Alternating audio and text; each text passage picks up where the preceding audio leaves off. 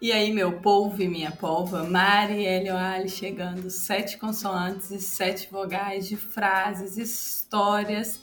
E hoje, para celebrar o quinquagésimo episódio deste podcast, temos aqui um convidado especial, é, não porque ele é chique, famoso, mas porque ele é uma grande inspiração para esse podcast.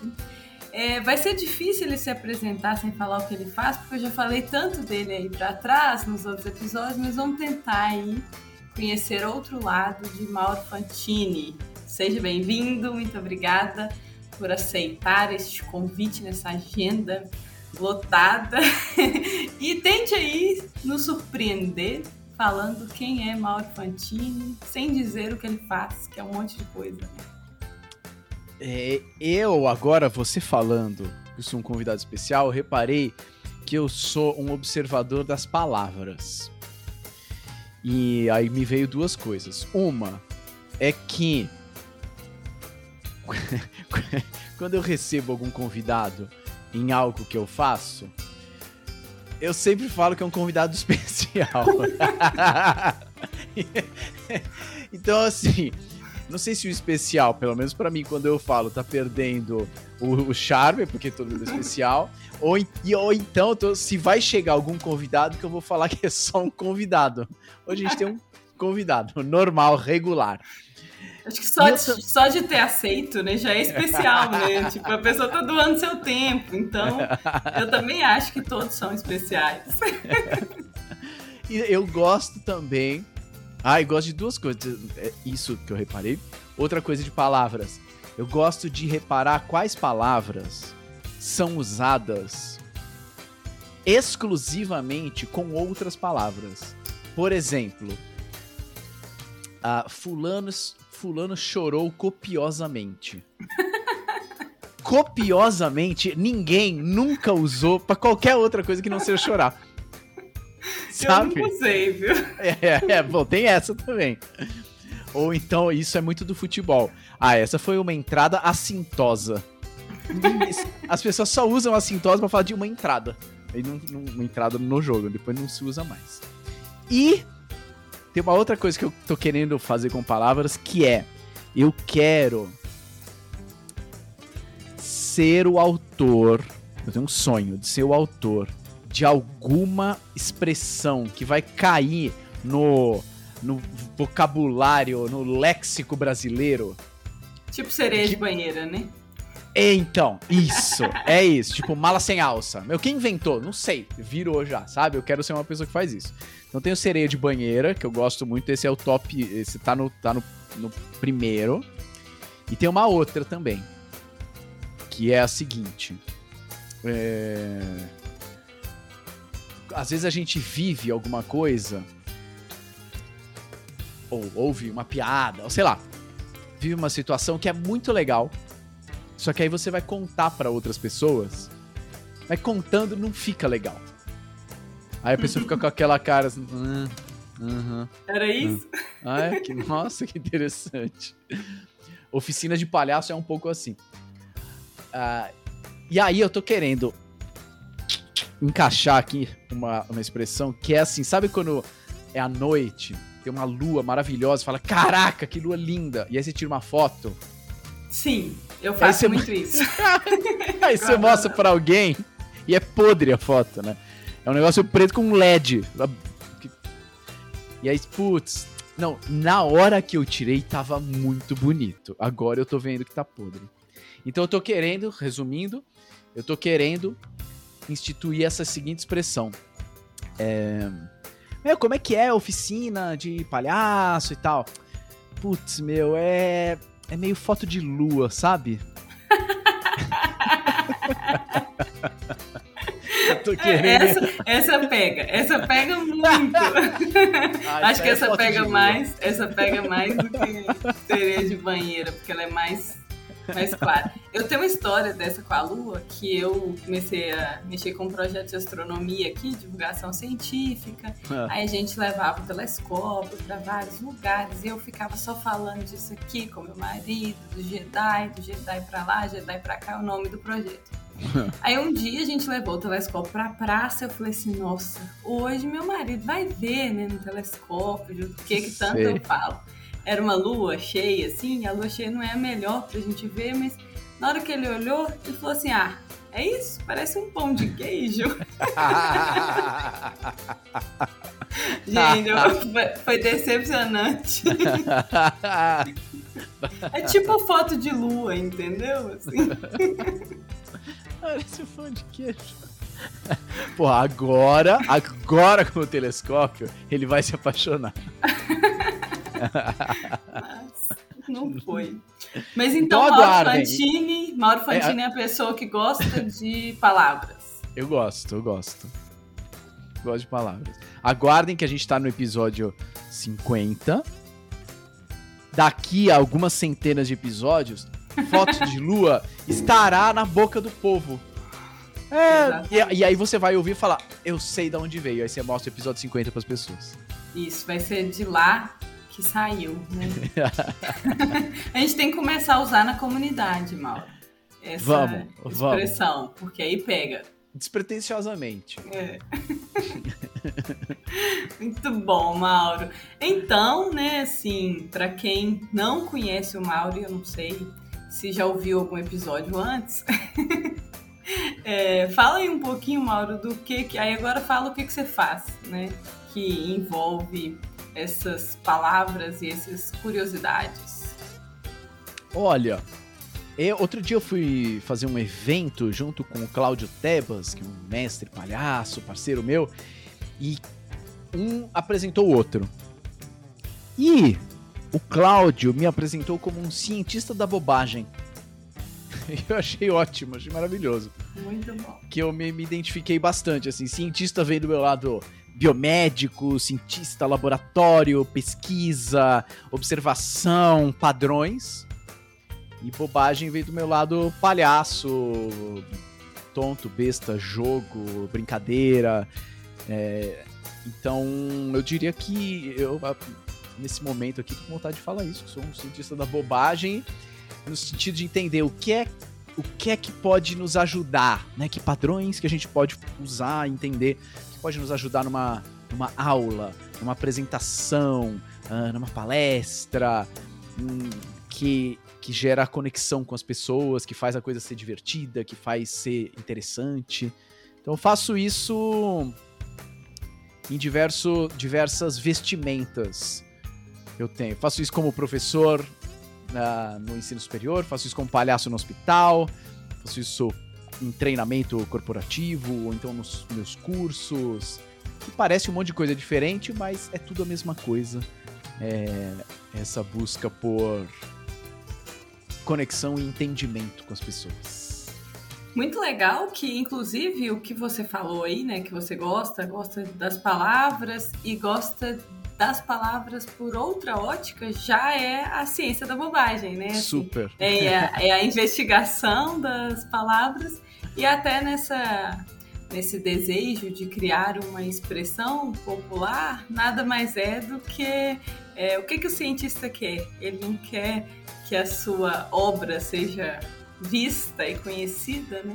E citada. E citada, né? E não qualquer obra, né? Uma obra de suma importância que Claro. da bobagem. Então eu acho que, é, sem querer, você se apresentou pelas palavras aí do, do Tebas, né?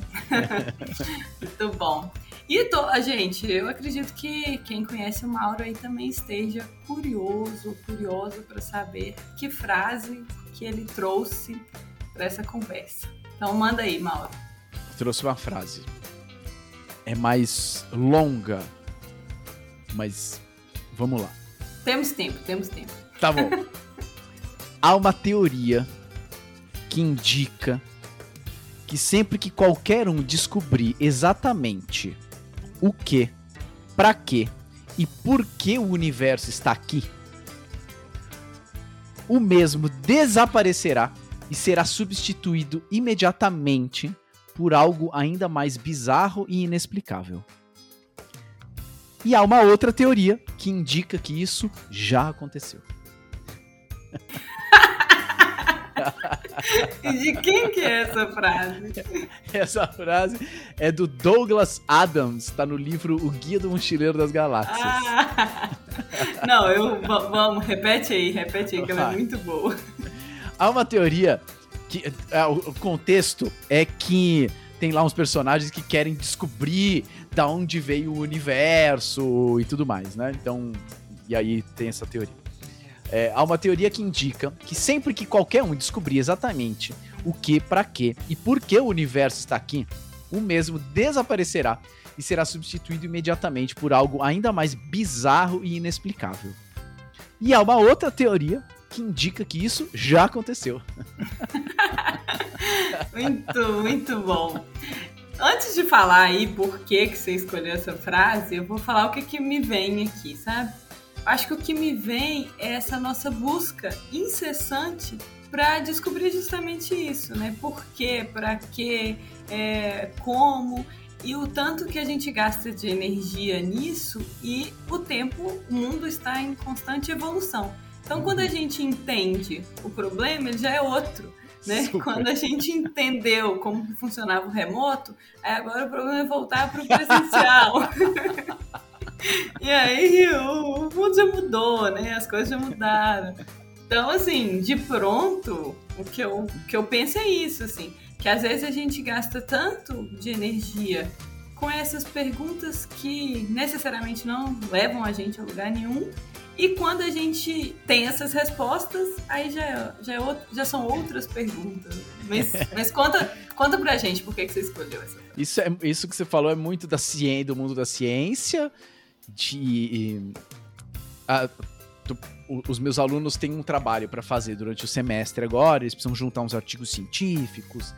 E sempre, todo semestre, pelo menos um grupo, normalmente mais, falam assim Ai, a gente tá. Pegou uns artigos sobre um tema meio recente, Covid. E não tem. Tem várias coisas que não tem resposta ainda. Não é ruim fazer um trabalho sobre isso? Não, é, você vai fazer um trabalho e vai mostrar que tem coisa que a gente não sabe ainda. Ih, mas não tem que chegar a uma conclusão? Então, a conclusão é que tem um monte de coisa que a gente não sabe ainda. Essa é a conclusão. E, e para quem sai do ensino médio, onde normalmente x é igual a 2, e vai para o ensino superior. E aí o cara chega no ensino, no ensino superior, o professor tá falando, ó, tem gente que acha que x é igual a 2. tem gente que acha que x é igual a 1. Tem gente que acha que x nem existe. e o cara fica, e caraca, e agora, né? O que eu faço, né? Como é que eu lido com tanta mudança e novidade, né? E então eh, tem a ver com essa descobriu um negócio, agora que descobriu gera outras 15 dúvidas. E, bom, é infinito. E eu trouxe essa frase, e inclusive tem até a ver com as palavras, né? De modo sem pensar. Porque eu. O Douglas Adams escreve do jeito que eu gostaria de escrever. Olha só que legal. É, é, tem, a, tem aquilo que dizem que se você não gosta de ler é porque você ainda não achou o livro certo, né? É, é. Eu, eu, descobri isso também. É, meu, eu, vários livros na escola eu achava um porre, assim. Porra, vamos ler o Primo Basílio. Pô, mas ficava três páginas descrevendo uma cortina. Não, não, não é possível, né? E, e aí parece que é só isso. Né? E o, um dos que com certeza é um livro certo para mim é o Guia dos Mochileiros das Galáxias. Que eu fiquei, caraca, eu quero ser brother desse cara. Eu quero ser brother. Ele é perspicaz, criativo, interessante, sarcástico. E, e me lembrei dessa frase. É, nem tanto pelo significado dela, mas pelo por de onde ela vem e, e, e, pelo prazer que eu que eu já tive lendo os livros da, da série e fiquei com vontade de trazer. Não, e é, é muito legal isso, porque eu normalmente falo, né? Ah, traz uma frase aí que é importante, que é importante para você. E na hora a gente conversa sobre, sobre a frase. E a frase ela pode ser importante por várias coisas, pelo que ela diz, né, pelo contexto, pelo que ela te lembra, né, o que que ela te traz assim. E, e eu acho que aqui ela tem tem vários vários pontos que a gente pode falar. A gente já falou essa questão da, da mudança, né, de ser um constante, mas eu acho que nesse contexto que você trouxe, ela diz muito mais da gente começar a descobrir o que, que a gente gosta e uhum. começar a se entender. Eu estava falando isso na aula com os meninos outro dia. Começar a entender as nossas, é, os nossos diferentes, né? Que eu, tem uma frase da Marta Medeiros que eu gosto muito que ser diferente pode ser mais estimulante do que ser o melhor. Então, quando a gente descobre o que, que a gente gosta e aí que tipo de literatura que a gente gosta, né? Que tipo de livro que a gente gosta, que tipo de turma que a gente gosta, assim. É, a gente começa, em qualquer profissão que a gente tiver, a gente começa a ser mais autêntico, a gente começa a ter mais prazer nas coisas, né? Não sei, Mauro, assim, teve, eu sei que na sua história teve a formação em palhaço, mas teve algum momento que você olha para trás e fala assim: "Nossa, eu era daquele jeito, mas será que eu queria ser daquele jeito assim?" Você teve algum processo de se reconhecer, por exemplo, sei lá, há mais tempo você falaria tão tranquilamente, nossa, eu adoro o Mochileiro das Galáxias, entendeu? Uhum. Ou eu gosto disso, daquilo. Acho que é legal você falar pra gente. Me vieram duas coisas aqui. Eu acho que na faculdade não, não é bem que eu que eu é, era algo que eu, eu não queria ser ou não me encaixava, mas eu acho que eu fui muito uh, lerdo, mole, mosca morta, mosca, mosca morta, morta pra me colocar em situações de descobrir se aquelas situações eram as que eu gostaria de estar ou não. Então, eu sinto que eu poderia ter experimentado mais coisas, atividades uh, que acabei não fazendo. O que dificulta, né, saber também, será que eu me encaixo aqui ou não? Se você não experimenta, né, vai ficar complicado. Tirando os jogos universitários. Que era era se alguém, algum cientista uh, é, endeusado, gigantesco, tivesse me acompanhando assim com uma lupa, né, do, do, do laboratório estelar dele, provavelmente ele me veria meio cinza, meio bege durante vários meses. E em outubro, colorido, pulando. Sabe? Caraca, o que tá acontecendo? Sempre em outubro acontece isso com esse pontinho.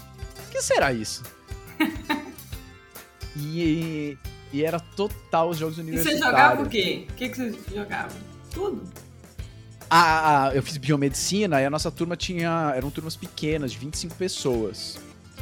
E não tinham uh, muitos homens. Não é tão feminino, tipo, nutrição, mas ainda assim tende a ser mais feminino o curso. Então não tinha muitos homens. Então, eram turmas pequenas, com poucos homens. Isso quer dizer que se você é, conseguisse mascar chiclete sem tropeçar, você já era titular. Eu também não tinha muita era, concorrência. Era um curso contra o outro? Era uma universidade, uma universidade contra a outra. Ah, tá. Contra as outras. Então tinha a, a Escola Paulista, a Unifesp, a Unesp Botucatu, Unisa e assim por diante. Mas, é, embora eu gostasse de jogar, especialmente futebol, eu jogava o, o resto que dava também, me colocavam lá para jogar péssimo, igual a todos lá. Mas o futebol a gente gostava, a gente treinava, levava a sério. Então, gostava de jogar, gostava do, do esporte, gosto ainda. Mas além disso, tinha todo o clima de ah, vamos para Interbio. Que os jogos universitários. Vamos para Interbio. Como vai ser a bata? Que cor? O que, que vai estar tá escrito? Qual vai ser o penteado que a gente vai fazer? que a gente fazia moicano, todo mundo fazia moicano. Um, eu e um, eram quatro, quatro dias, né? O primeiro dia sempre tinha uma festa fantasia. E aí os outros dias tinham festas de outros temas. Uh, rave, festa uh, sei, do trocado, festa, sei lá, tinha um monte de outras festas. E aí eu e um amigo, Diogo, a gente começou uma, uma tradição de ir na festa fantasia. A nossa cor, a cor da universidade era laranja. Ir na festa fantasia de algum personagem laranja, tipo um tenista laranja. Então teve um dia que a gente, uma vez que a gente foi, é, camisa de tênis, shorts, uma cabeleira tipo Guga, o Gustavo Kirten, que era famoso na época, faixinha, raquete, bolinha. Tudo lá. E a gente permanecia todos os outros dias com a mesma roupa.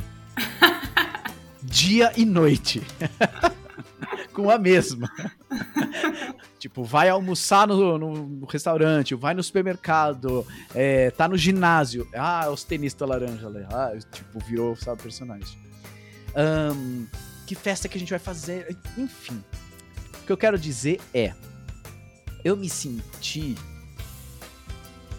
talvez pela primeira vez, não sei. Uh, não apenas estando no evento, mas eu me senti sendo o evento. Uhum. Isso acho que todo mundo já passou em qualquer atividade grupal. Um jantar de. Da, da, forma positiva, né? Porque tem vezes que a gente é o evento sem querer, né? Assim. Sim, sim, sim. Super. É, sendo sendo com, com vontade de ser, querendo ser.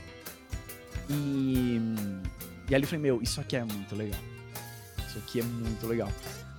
Engraçado que alguns amigos meus que também eram, tinha muita gente que estava no evento e tinha gente que era o evento. Muitos amigos meus que eram, são meus amigos até hoje, a gente joga pôquer até hoje. Uh, a gente faz colaboração, um trabalha junto. É, eu celebrei o casamento de um, o outro foi padrinho do meu casamento. Segunda-feira agora eu vou dar palestra na universidade onde um outro deles trabalha. Então a gente se uniu muito muito também por causa do que a gente viveu nesses nos jogos. Nem sei mais para onde eu tô indo com essa conversa. Não, a gente tava falando, eu te pergunto. tô lembrando da sei da Júlia, começando no no podcast. é, eu tava perguntando de, de você para trás, assim, né? De como que você se sentia é, e tal. É. Mas aí depois terminava os jogos, você voltava a ser cinza. Um pouco. É, é. Tinha assim, tipo, 15 dias antes. Ah, ah vamos lá, vamos lá, vamos lá. É, expectativa. Durante, loucureira. 15 dias depois, piadas internas criadas no evento. Acabou. Aí volta a ser cinza, total é, em termos de. Ah, nossa, isso aqui brilha meu olho, sabe? Mas e depois, assim? É. Depois. Depois, como assim? No sentido de dessa, por exemplo, você percebeu que você gostava disso, né? Uhum. Você gostava daquele, tanto que os seus amigos foram criados muito ali naqueles momentos. Uhum. Aí beleza, aí acabou a faculdade. Aí você vai e começa, se fez mestrado, fez doutorado. Aí não tem mais jogos universitários. Aí fica, fica cinza o ano inteiro. O que, que acontece aí com o Mauro? É, então, eu acho que muito. Calhou de que. Hum, no que eu tava ter, parando de ir, porque a gente, a gente se. A gente gostava tanto que mesmo depois, assim, tipo, um ano, dois anos de formado, a gente ainda tinha muitos amigos que, que estavam na graduação, né? E que jogavam, e você queria ver os seus amigos jogando também. Então, normalmente a gente ia, tipo, um ano, dois anos depois de formado. Então, mais ou menos nessa época que eu parei de ir, foi também quando eu conheci a linguagem do palhaço. E eu percebi que eu sempre eu tinha um sonho, assim, hoje teve sorteio da Copa do Mundo, né? É, dos, dos, grupos. Eu percebi que eu tinha um sonho de jogar uma Copa do Mundo, por exemplo. Olha. É, complica um pouco de que eu sempre fui absolutamente mediano no futebol. complica. Acabou que os técnicos não me notaram. Mas eu queria, tipo, putz, imagina jogar uma Copa do Mundo e tal. Então tinha essa coisa do, dos jogos de, de jogar, jogar valendo, sabe? Que eu, que eu acho legal, assim. E é, acho que eu, sem, sem perceber claramente, uma das coisas que me encantou também no mundo do palhaço é o fato de que é um jogo. Tudo é um jogo, o palhaço tá sempre jogando, tá sempre criando algum jogo, assim. Uh, então ir ao hospital é mais ou menos ir pro Maracanã. E não é um jogo simples, né? É desafiador, é um, um jogo que você não sabe as regras, né? É como é. se você ali, pelo que você fala, é você aprender a jogar na hora. É. Tipo assim. É. é. Eles têm um Guilherme Tomé, que é um também improvisador, fala sobre improvisação, mas fala, serve muito sobre palhaço no hospital, que é eles não sabem o que vão fazer, mas sabem o que estão fazendo. Olha só. É, que, que, é jogo, né, também, né? É, você pode treinar os fundamentos de um esporte. Esporte de competição é, time, né? Coletivo um contra o outro. Você pode treinar os fundamentos. Agora, como exatamente você vai usar esses fundamentos no jogo? Bom, mas você não combinou com os outros caras, com os adversários, não sei, né? Vamos descobrir na hora, assim. Isso me encanta. Isso me encanta muito, assim. Então, acho que eu achei algo que me faz ficar colorido por mais tempo do que só uns dias de outubro, assim. Muito, legal isso. Eu fico pensando, né? Eu estou agora com uma turma de adolescentes, estou dando aula pro primeiro ano. E eu percebo muito nos adolescentes que a maioria das vezes eles querem ficar cinza o máximo hum. de tempo possível, assim, sabe?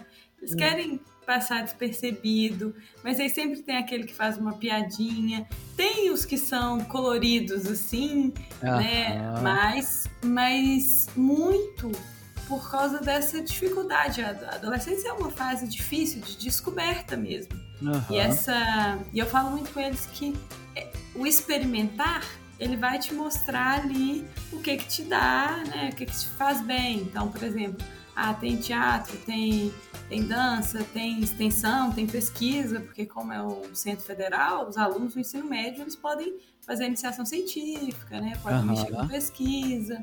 Tem a questão dos esportes, que muitos eu percebo que é, os esportes são algo que, que os motivam ali, fora de sala de aula.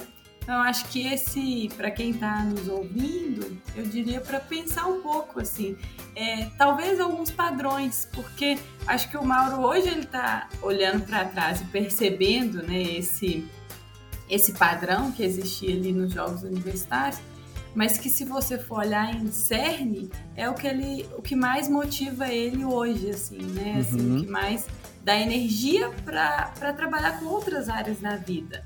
Então não, ele não precisou ser é, jogar uma Copa do Mundo, né, para se sentir bem, né, para se sentir realizado no que ele faz. Então eu acho que parte muito disso. E, e, eu fico pensando no meu caso também, né? Eu sempre gostei de, de dar aula, mas eu eu acho que tem uma coisa em mim muito de resolver problemas, assim, sabe? Eu acho que, que a física vai muito, me pega muito por isso.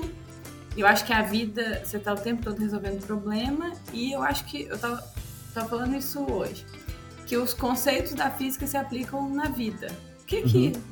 na física, o que, que você tem que fazer? Você tem que pegar um enunciado de um problema, você tem que compreender o contexto, retirar as variáveis e analisar a teoria que tem por trás. Como que você pode resolver?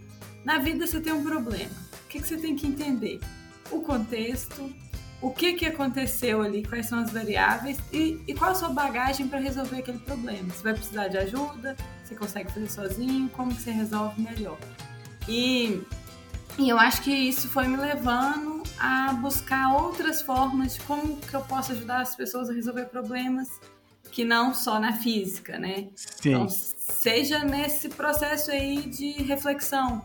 Então, o que, que você pode pensar, o que, que você pode tirar e como que você pode buscar os seus recursos, porque não adianta a gente querer, na física, resolver um problema de, sei lá, de lei de Newton se você não estudou ainda a matéria, se você não sabe a teoria. E na, uhum. a mesma coisa pra gente. Não adianta eu querer resolver um problema se eu não tenho, se eu não conheço as minhas ferramentas, né? Se eu não conheço como que eu funciono. Eu gosto dessa, dessa uhum. ideia, assim.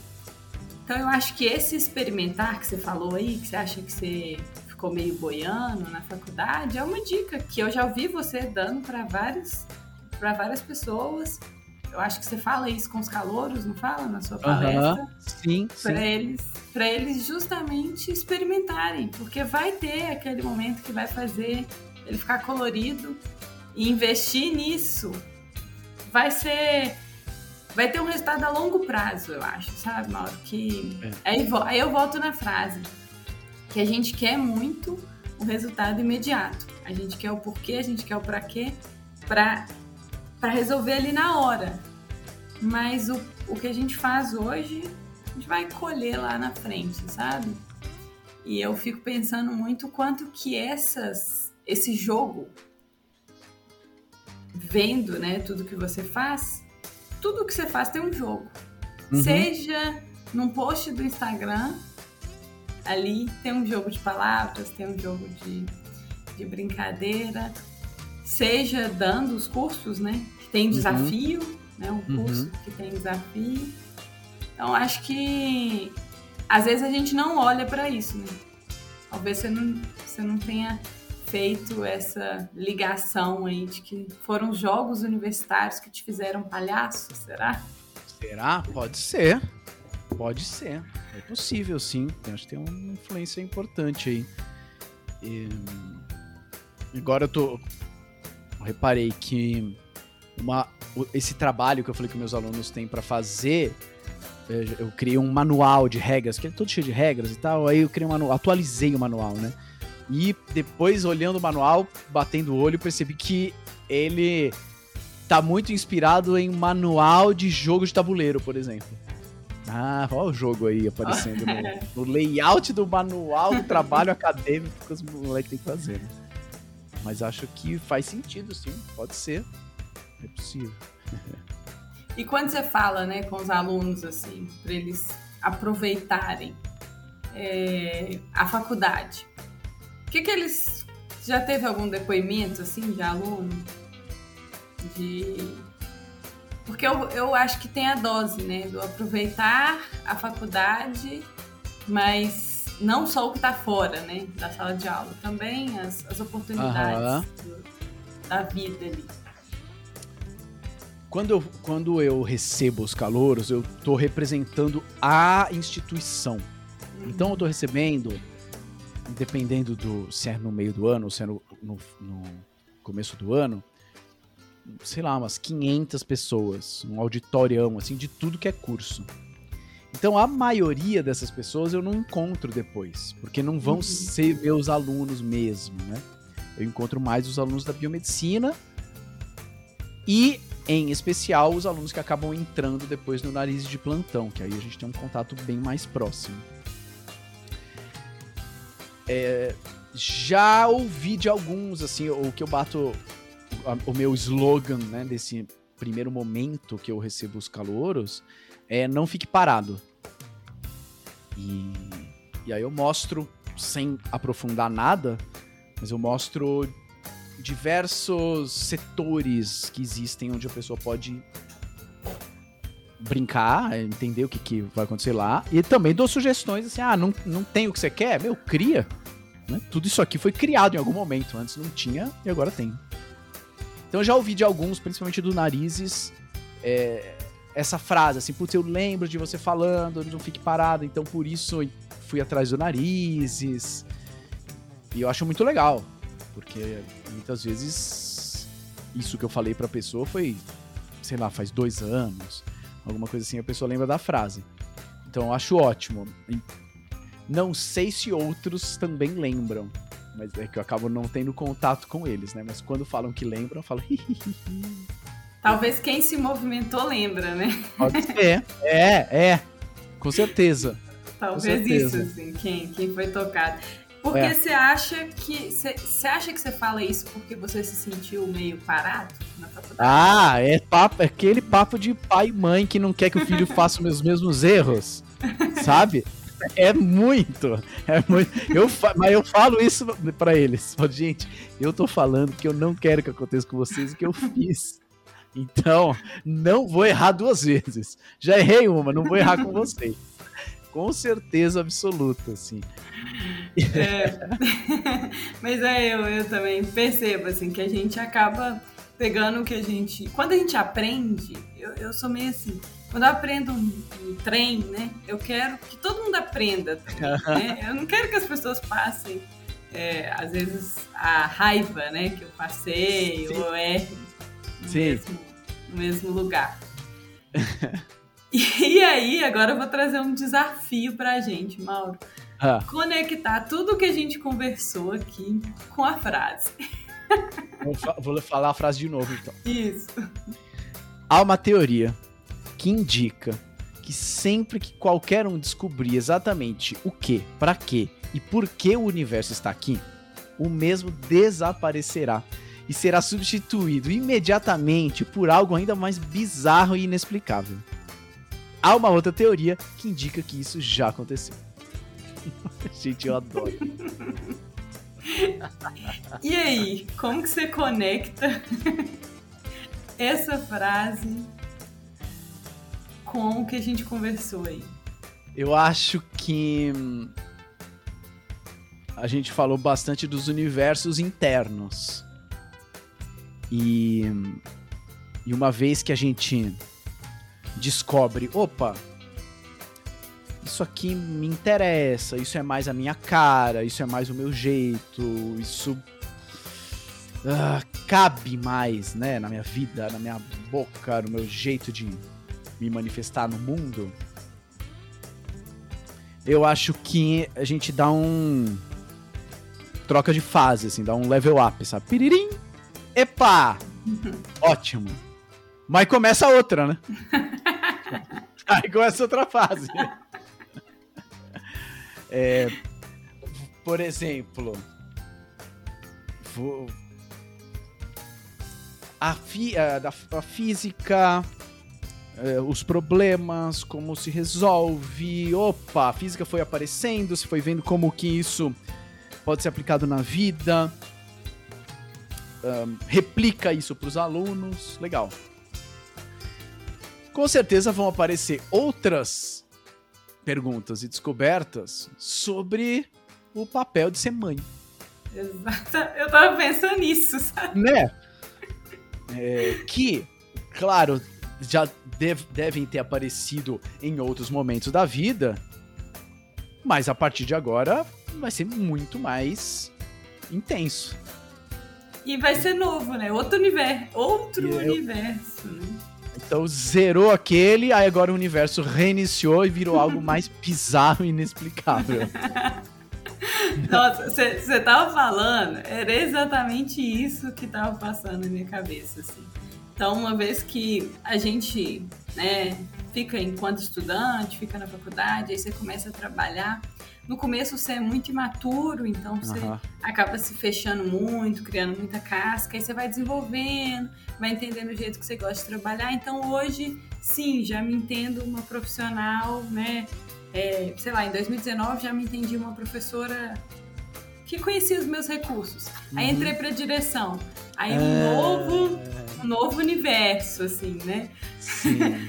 Bem cabuloso, assim. Aí no meio da direção veio a pandemia.